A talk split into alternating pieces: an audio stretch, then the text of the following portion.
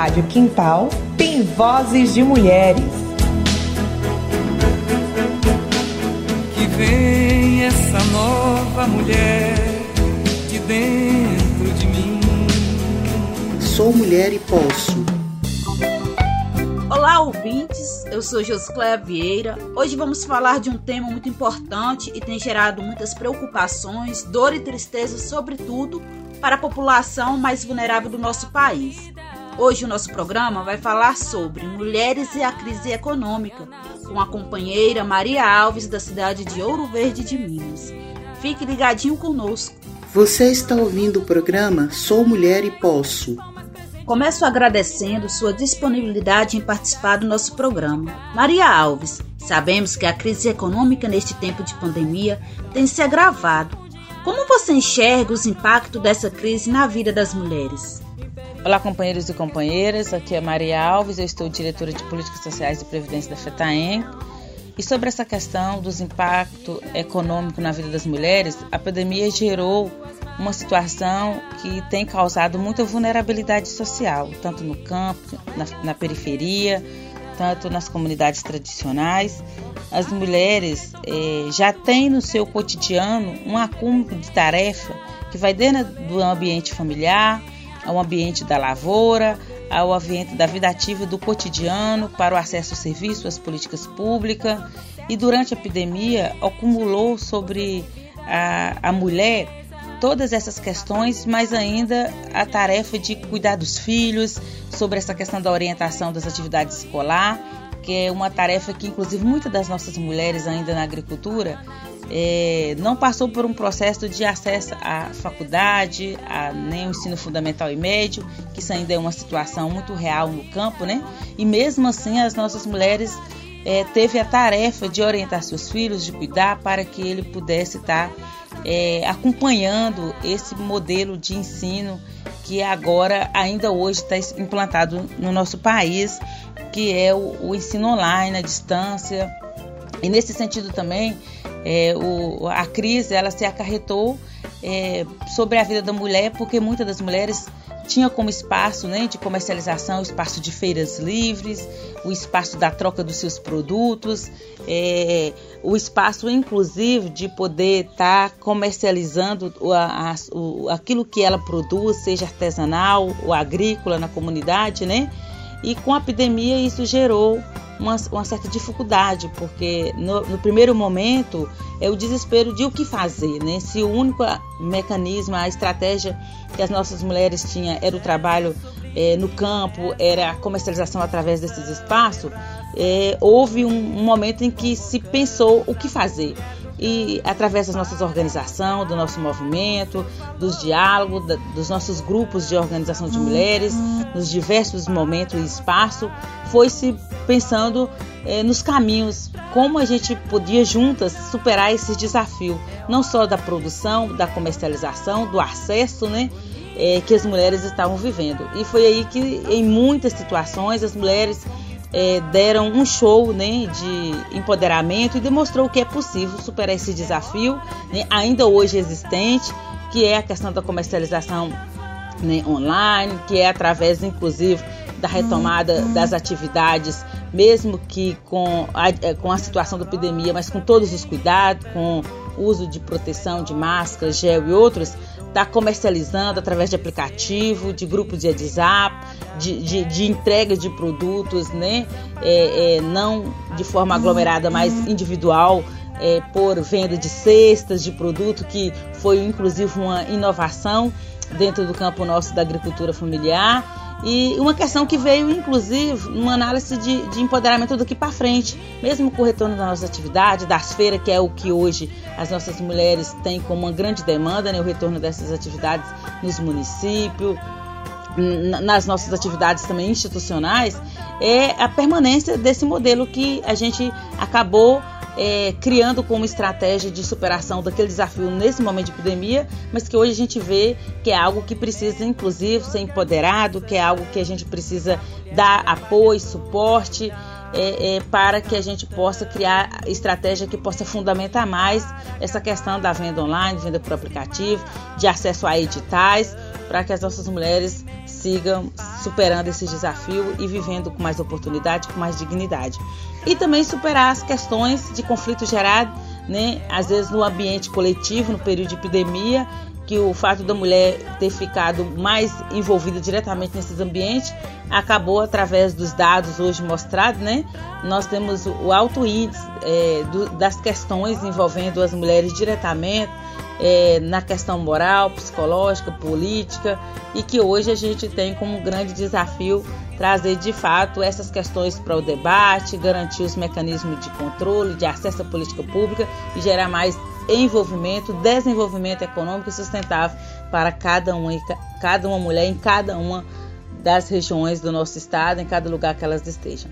Foi muito bom falar com cada um e cada um de vocês. Um grande abraço, estamos juntos e vamos seguir firme nessa caminhada. Ano que vem é um ano de fazer correlação de força, de valorizar nossas mulheres, de, de estar participando, se inserindo nos processos de decisões políticas. Estamos juntos, contem comigo que eu estou contando com cada uma de vocês. Muito obrigada pelas reflexões que você nos provocou. Diante disso, a senhora tem um panorama de como está a fome no Brasil?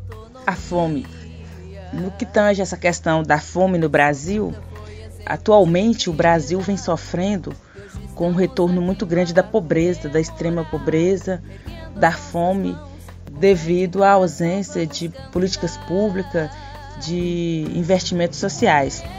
Considerando que a emenda constitucional, né, 95, que congelou os recursos da saúde, da educação e da assistência social, nesse momento já causa grande impacto na vida do povo brasileiro onde nós temos um alto índice do crescimento de famílias dos grandes centros urbanos e também do campo entrando na linha da extrema pobreza e muitas vivendo em busca de algo para comer.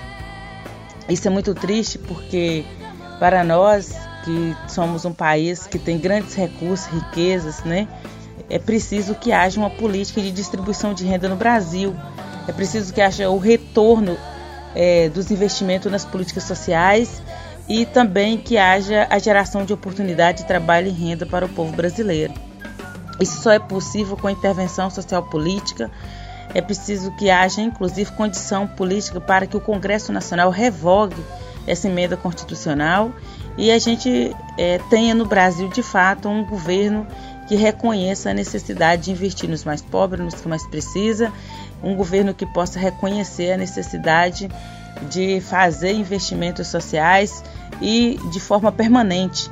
É, é preciso pensar numa política brasileira que seja permanente para o crescimento das pessoas mais pobres, gerando oportunidade de crescimento sociais para o campo e para a cidade, inclusive garantindo o acesso, né, para que nós trabalhadores rurais, para que as mulheres do campo possam produzir com qualidade, vender, com agregação de valor, com organização da produção, com inclusive com garantia de acesso à oportunidade de trabalho, é, garantindo assim o acesso, né, é, à propriedade, à organização dessa propriedade e o acesso aos investimentos sociais de produção, de tecnologias sociais, de condição de irrigação para a produção é, é preciso que se tenha um projeto político para isso. E é nesse sentido que a gente reforça: o combate à fome só vai se dar com a garantia dos direitos sociais, que é através da Constituição, através das políticas públicas que a gente conseguiu avançar com tanta luta e com tanta organização. É preciso recuperar o poder democrático e da democracia no nosso país para que o povo possa crescer e ser soberano. O programa Sou Mulher e Posso agradece a sua participação nessa edição. Olá, pessoal, tudo bem? Eu sou a Claudinei, estudante de Educação do Campo pela Universidade Federal de Viçosa. Estou aqui hoje para falar um pouquinho sobre agroecologia e a mulher, no contexto de crise, insegurança alimentar e nutricional. É, a agroecologia, para quem não sabe, é uma conexão né, com a terra, né, entendendo as relações de mãe terra, uma conexão com a ancestralidade, um respeito às etnias, um respeito à integridade do ser, né? Então vai muito além da questão da produção orgânica, né? Vai muito além de da relação só de, produ né, de produzir sem veneno. Está direcionado né, com respeito, com harmonia, com equilíbrio socioambiental, É, e a mulher, né, dentro de todo o processo da agroecologia, é quem cultiva, né, e é a protagonista desse processo, né? Seja nos quintais agroecológicos, seja nas suas hortas, a mulher tem sido a responsável, né, desde o início do, de, do mundo ser mundo, né, de protagonizar esse processo. Talvez não com o nome de agroecologia, né, mas com, com esse respeito, com esse amor à terra, né, com essa solidariedade, com essa preocupação, né, com que o seu filho, a sua família vai se alimentar, um alimento de qualidade. É, e assim como toda a comunidade, né, nesse sentido da partilha, é, no direcionamento do amor do que, no que faz, né? Então a mulher sempre foi a protagonista desse processo e continua a ser, né? E nesse momento, né, onde a gente está vivendo uma pandemia, né, uma crise sanitária, né, e que tem gerado aí cada vez mais insegurança alimentar e nutricional, esse processo tem servido muito, né?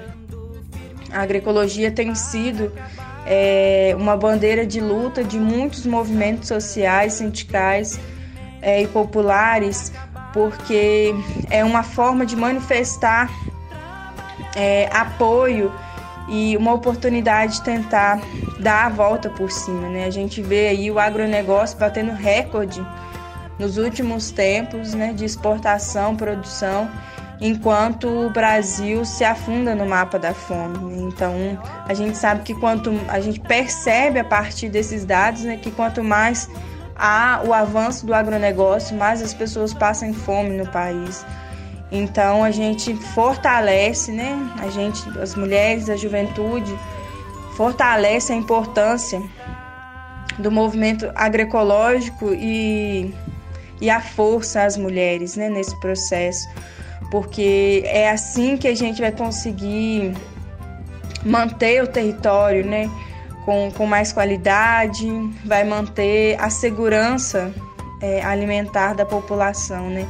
Porque a agroecologia, ela é a produção diversificada, né? A agroecologia é a multiplicidade a partir da semente crioula, né? A partir da ancestralidade.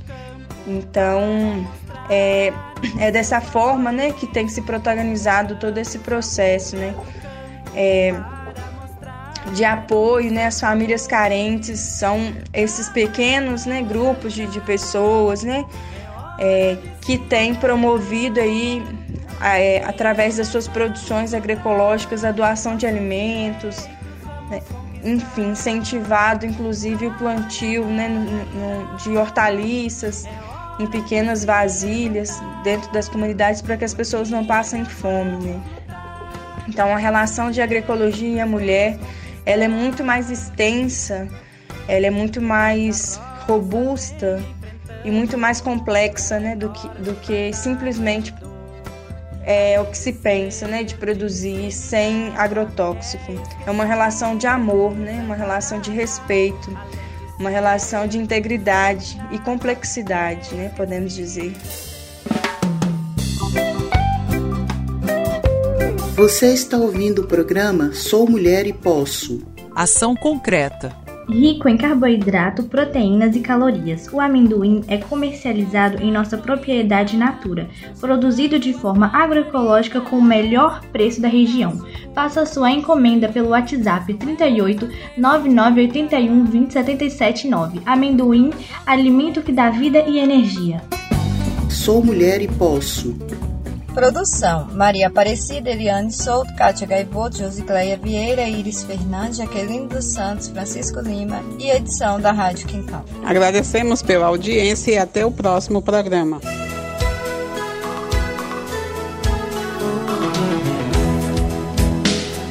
Rádio Quintal tem vozes de mulheres.